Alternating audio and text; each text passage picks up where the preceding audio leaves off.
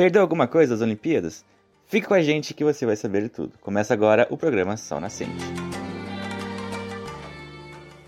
Olá, olá, eu sou Lua Santos e bora atualizar as informações do último dia das Olimpíadas de Tóquio. Tivemos duas finais com brasileiros, brasileiras, melhor dizendo. Começamos a falar da primeira, né, Gabriel de Davi?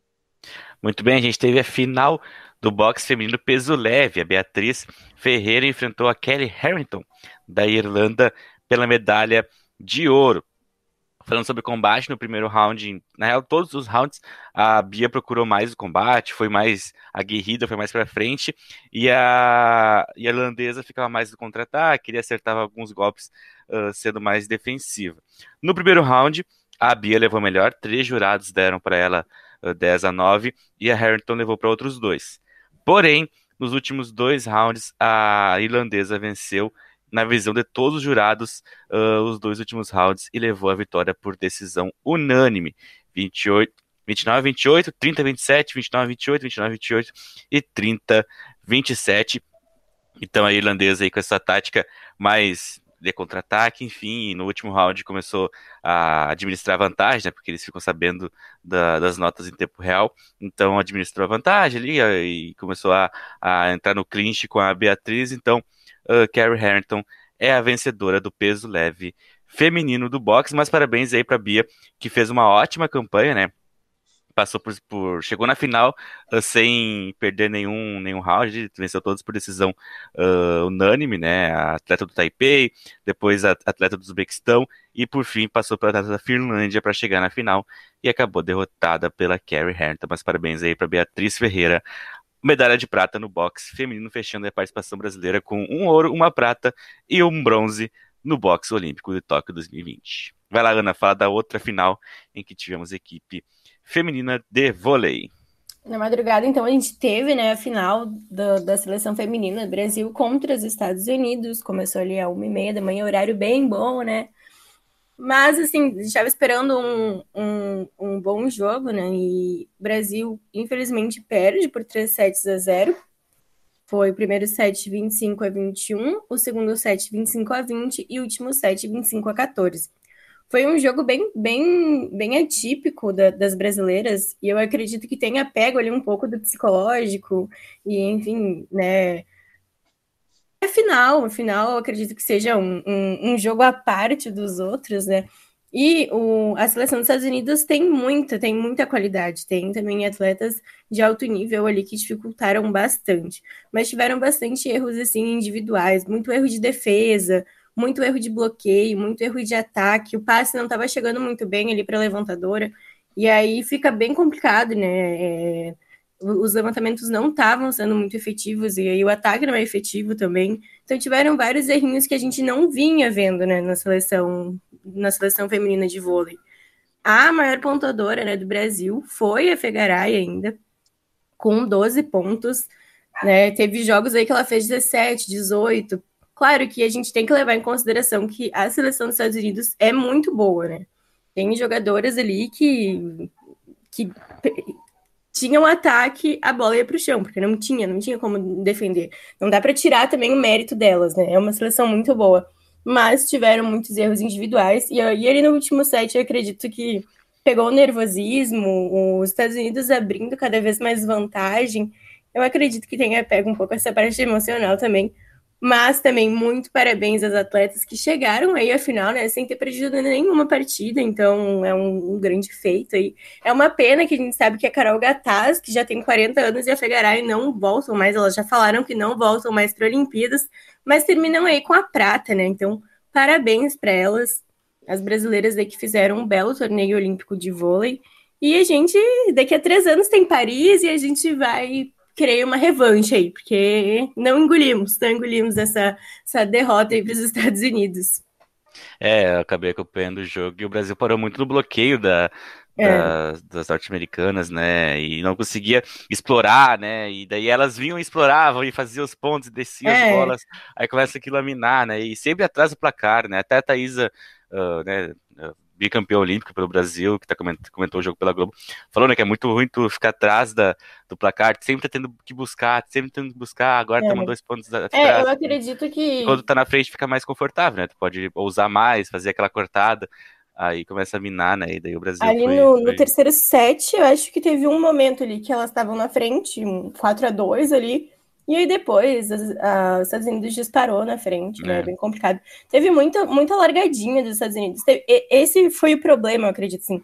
Muitos pontos que a gente sabe que elas não levariam, não um ponto de, de um ataque forte ali, que coloca a bola no chão, que não tem como defender. Ponto de largadinha, ponto de passe na mão, sabe? Quando os Estados Unidos passavam a bola pro lado né, quando tinha ali uma defesa difícil, alguma coisa assim, e elas se enrolavam até nesses, nesses, nessas partes do jogo. Então eu acredito que deve ter pegado ali o nervosismo, alguma coisa assim, porque foi uma partida bem atípica, assim, né, para quem estava assistindo. Para quem assistiu a partida contra a Rússia, que eu acredito que seja uma seleção um pouco mais forte, a gente já, já tinha comentado, né, pegou na semifinal a Coreia do Sul, que não é uma seleção tão forte quanto a Rússia, eu acho que a gente até fica meio sem saber o que acontece, né? Porque na- no jogo contra a Rússia, mesmo perdendo, elas foram atrás do placar. Claro, né? Como eu falei, é final, final é diferente, e também tem toda a questão ali com a Tandara. Eu acredito que isso deve mexer um pouco com o emocional delas, né? Então. Mas, de novo, parabéns aos atletas, né? É medalha de prata, gente. Não é, não é pouca coisa, né? Não, não dá para tirar o mérito aí desse caminho bem lindo que elas fizeram ao longo das Olimpíadas. Então, Não parabéns. Isso aí, medalha de prata pro vôlei feminino. Agora falando sobre a maratona, o outro evento aí que a gente teve brasileiros, né? Começou a partir das 7 horas da noite uh, na, em ontem. Uh, destaque que a gente teve três brasileiros, né? O Daniel Nascimento, Daniel Chaves e Paulo Roberto. O Daniel Chaves acabou abandonando a prova entre ali no 15 quilômetro, acabou abandonando a prova. Uh, destaque pro Daniel do Nascimento, que ele chegou a liderar a prova ali, até cumprimentou o Kipchoge, né? O Kipchoge que é o grande, que venceu essa prova, né? Ganhou o bicampeonato, que é o grande, era o grande favorito, grande estrela, tem um recorde uh, mundial, né? Então, cumprimentou o Kipchoge ali, fez a, fez a festinha dele na frente, que liderou por um tempo, fez uma ótima prova, mas lá no quilômetro 25, uh, ele teve problema, caiu, passou mal, tentou voltar ali, correu mais um, um quilômetro, mas aí não conseguiu, caiu de novo e ficou pelo caminho, que pena, ele ficou aí 25 km num, num ritmo muito forte, né, acompanhando os líderes lá e, fazendo uma prova muito, muito, muito boa. Então, Daniel do Nascimento aí fica o destaque. Essa foi a segunda maratona dele, ele fez uma no Peru, conseguiu o índice olímpico, foi para a Olimpíada e fez tudo isso. Então, Daniel do Nascimento tem uma ótima história para fechar esses jogos aí. Uh, tivemos o brasileiro que chegou na final, né, o Paulo Roberto de Paula completou a prova com tempo de 2 horas 26 minutos e 8 Segundos em, na posição de 69. O atleta de 42 anos uh, completou sua terceira maratona olímpica. E no Brasil ele ficou em oitavo e no Rio ele terminou na 15 posição. Então, Paulo Roberto de Paula aí, uh, representando o Brasil em três maratonas olímpicas. A linha de chegada ficou assim, com o Kipchoge, né, como eu falei antes, antes uh, 2 horas 8 minutos e 38 segundos. Uh, na GIE da, da Holanda, com 2 horas 9, 9 minutos e 58, e o Abdi da Bélgica com 2 horas 10 minutos cravados. Destaque né, para a ultrapassagem na Jair do Abdi uh, no atleta do Quênia, o Cherono, na, na, na, linha de chegada, né? O, o segundo o colocado uh, passou e começou a puxar o outro. Assim, começou a chamar o, o, belga, né? É, os dois passaram ali e ficaram com as medalhas. Então, Kipchoge, Najaye e Abdi, Quênia, Holanda e Bélgica no pódio desse nessa maratona masculina. E Tiveram bastante atletas, né, é, caindo, e ah, enfim, sim. eles estavam comentando, tinha bastante, estavam tendo problema ali com desidratação, e porque aconteceu mais, né, eu estava acompanhando um pouco também, e eu vi que logo no início já alguns atletas já estavam des desistindo, entre aspas, né, porque um corpo não aguenta, e aí ele, o brasileiro foi bem triste, né, mas eu vi que vários atletas também saíram da, da, da maratona. É, a, eles, eles tinham mudado de lugar, né? É, Isso, a prova saiu de Tóquio por conta da, né?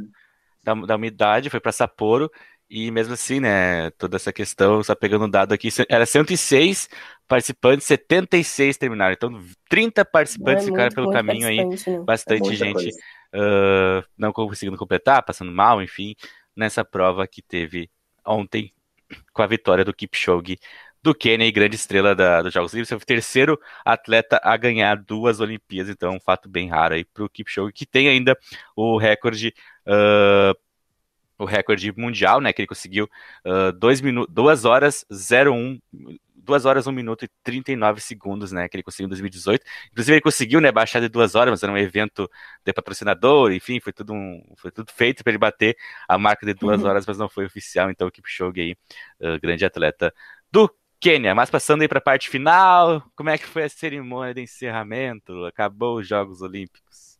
É, já acabou, né, Gabriel de Davi? Assim, a gente pode destacar também, antes de entrar na cerimônia propriamente dita, uma coisa que é muito importante que os jogos eles pregam muito aquela questão uh, da igualdade, né? E sempre o pódio da, da maratona, ele ocorre durante a cerimônia de encerramento.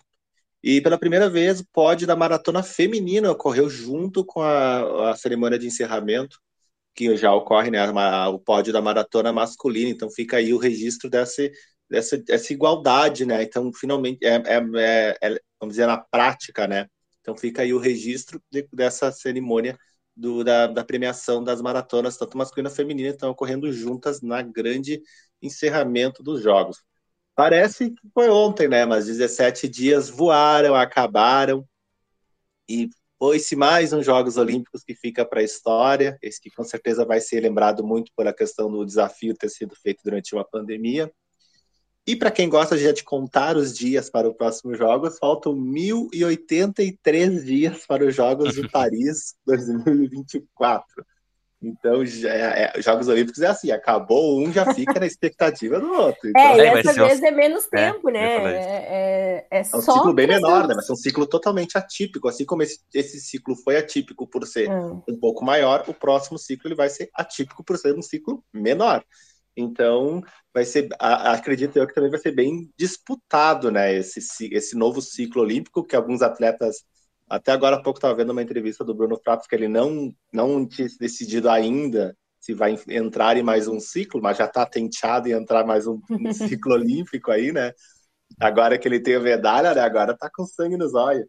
Mas então vamos dar segmentando aí como foi a cerimônia de abertura. Como não podia ser diferente, muita música, muita luz, muita, muita, muita alegria nesse encerramento, apesar de todas as restrições, né? Depois desses 17, de, de 17 dias de disputa.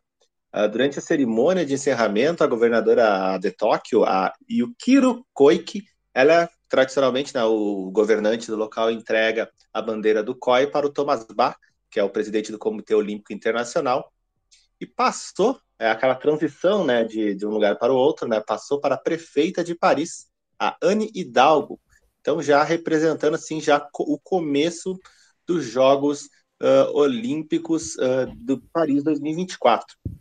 Durante a cerimônia de encerramento, outra coisa que a gente pode destacar também de importante da inclusão, principalmente, foi a primeira vez que ocorreu uma chamada para as, as, as Paralimpíadas, Paralimpíadas uh, durante a cerimônia de encerramento dos Jogos Olímpicos. Os Jogos Paralímpicos começam no próximo dia 24 uh, de agosto. Então aí, então essa passagem de bastão também para a Olimpíada, para a Paralimpíada também, essa união então dos, dos jogos é muito importante a gente ver isso acontecendo.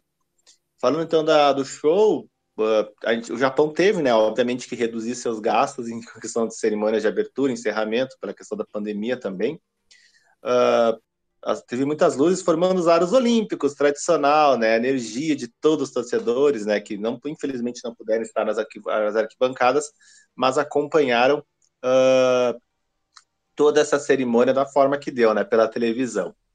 Uh, os atletas, né? A música japonesa daí, tentou trazer os atletas para um clima ali mais de perto de Tóquio, a cultura da cidade que mostrar para muitos atletas que foram para o Japão e praticamente ficaram dentro da Vila Olímpica ou nas arenas de competições, né? Não conseguiram sair para dar suas voltas na cidade, conhecer a cultura lá da cidade, que acho que eu imagino, não sei vocês, mas acho que eu é, uma, é um dos lugares que eu gostaria muito de conhecer na minha vida, sabe? Que deve ser uma uhum. cidade muito rica culturalmente, para muito legal, né? Para quem gosta de anime, essas coisas, meu Deus do céu. Quem não quer ir pro Japão, pra Tóquio um dia, né? É, comprar os mangá lá, original. Comprar os mangá, assim, é, aquela loucuragem, né?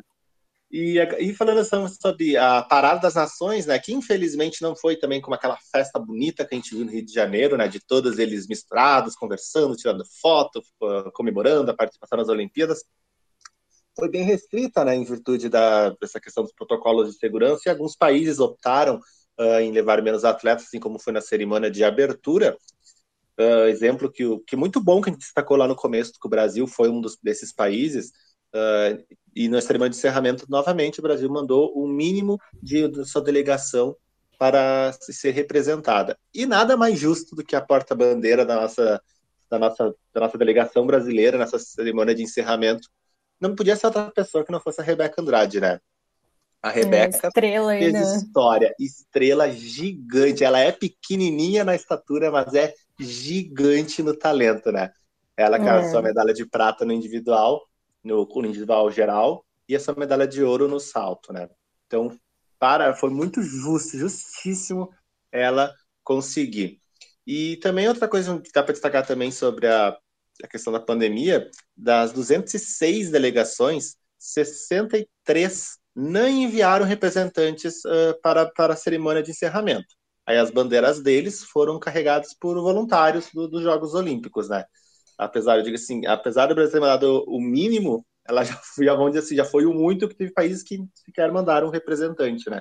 O que é totalmente compreensível, né? Que a gente foi pensar a questão com medo e tal, toda essa situação.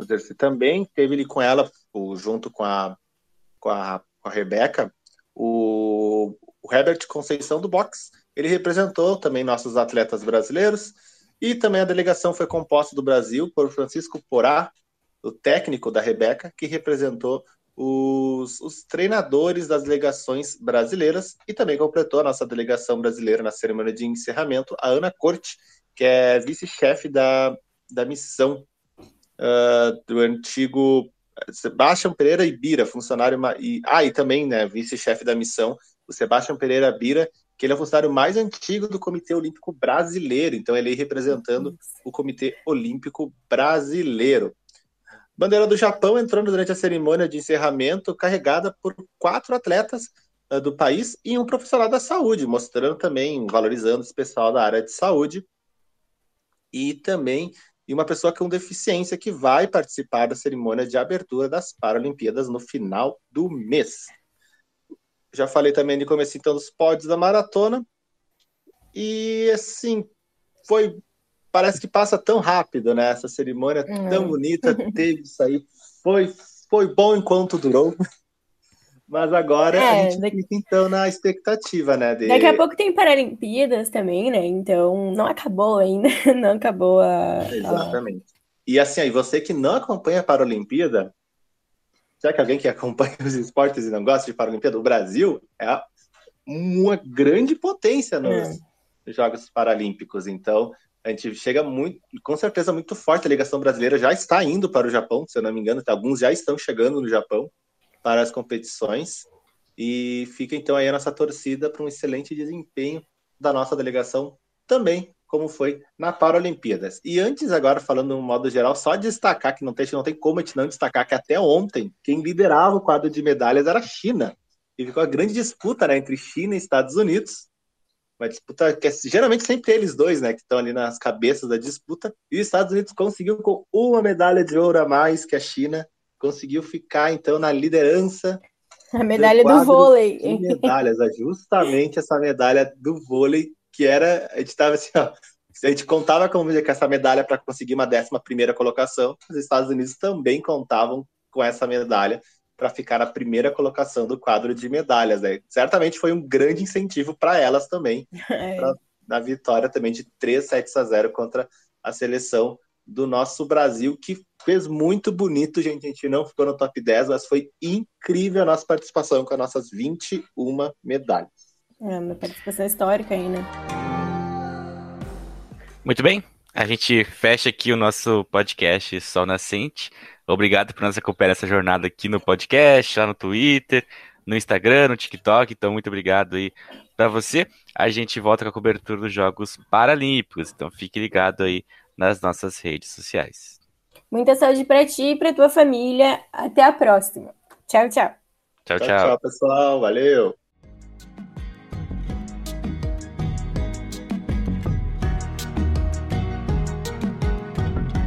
Termina agora o programa Sol Nascente do projeto Focas Olímpicas. Não esqueça de seguir a gente nas redes sociais, arroba Focas Olímpicas.